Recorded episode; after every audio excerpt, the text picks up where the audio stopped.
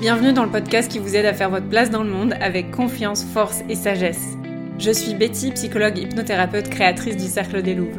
Ces épisodes sont faits pour les personnes qui ne rentrent dans aucun moule, qui veulent s'autoriser à être pleinement elles-mêmes en faisant une force de leur sensibilité. Je vous partage mon expérience, des histoires à méditer et je reçois des personnes au parcours inspirant. Prise de conscience, bottage de fesses et bienveillance, tout ça au même endroit. C'est parti pour l'épisode du jour.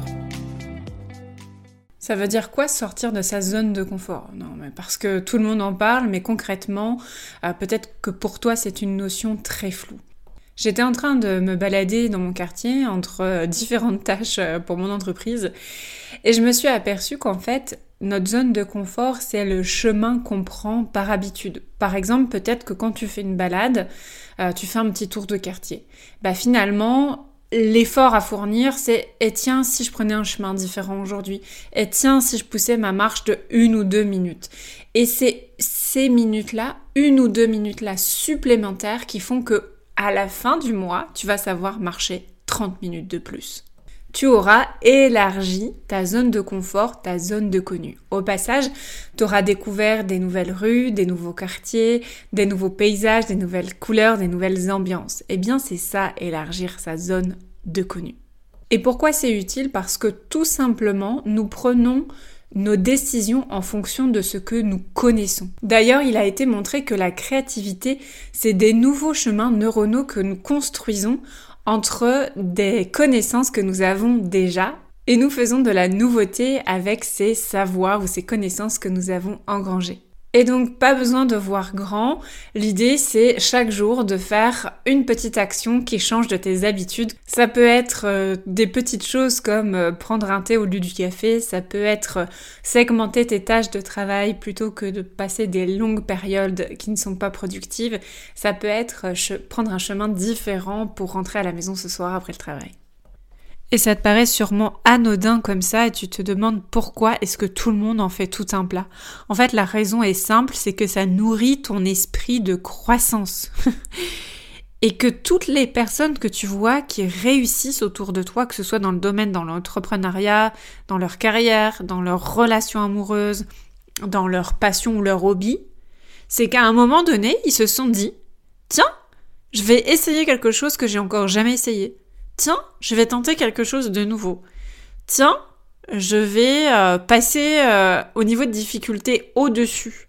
Et les enfants, eux, ils savent très bien faire ça. Hein. J'ai une de mes, de mes petites euh, nièces, d'adoption très guillemets, elle adore les casse-têtes. Elle avait fini le niveau auquel elle était et elle nous a demandé pour Noël si elle pouvait avoir le niveau de difficulté au-dessus. Et en fait, c'est ça, sortir de sa zone de connu, ça nourrit ton développement, ta croissance, ton cheminement. Et plutôt que de te dire oh ouais ça ne fonctionne pas pour moi, demande-toi qu'est-ce que j'ai appris, qu'est-ce que je peux faire de différent.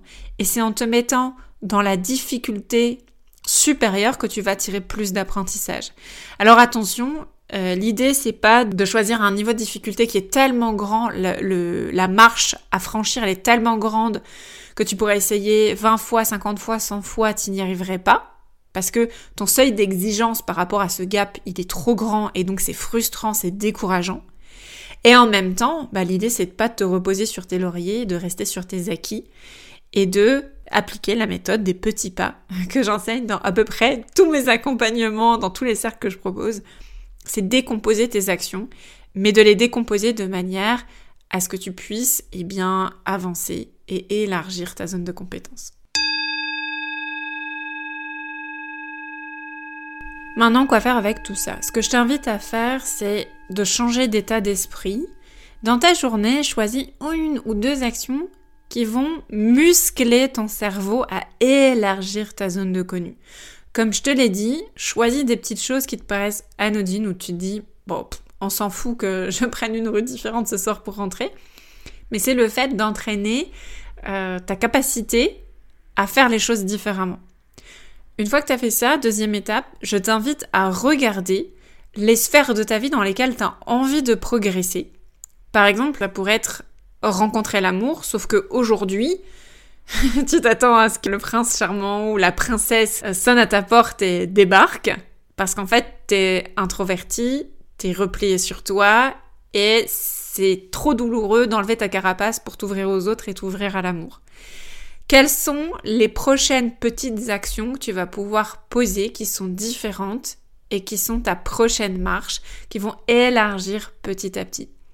J'ai une de mes clientes pour qui c'était extrêmement difficile de faire des rencontres, mais au sens large.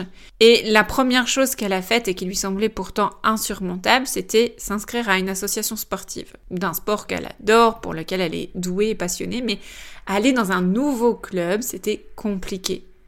Peut-être que tu peux commencer par des choses qui vont te repositionner dans une capacité d'ouverture, de curiosité et y aller étape par étape. Et je suis curieuse de voir euh, qu'est-ce que ça va donner pour toi.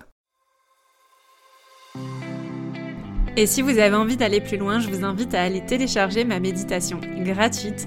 Le lien est dans la description ci-dessous.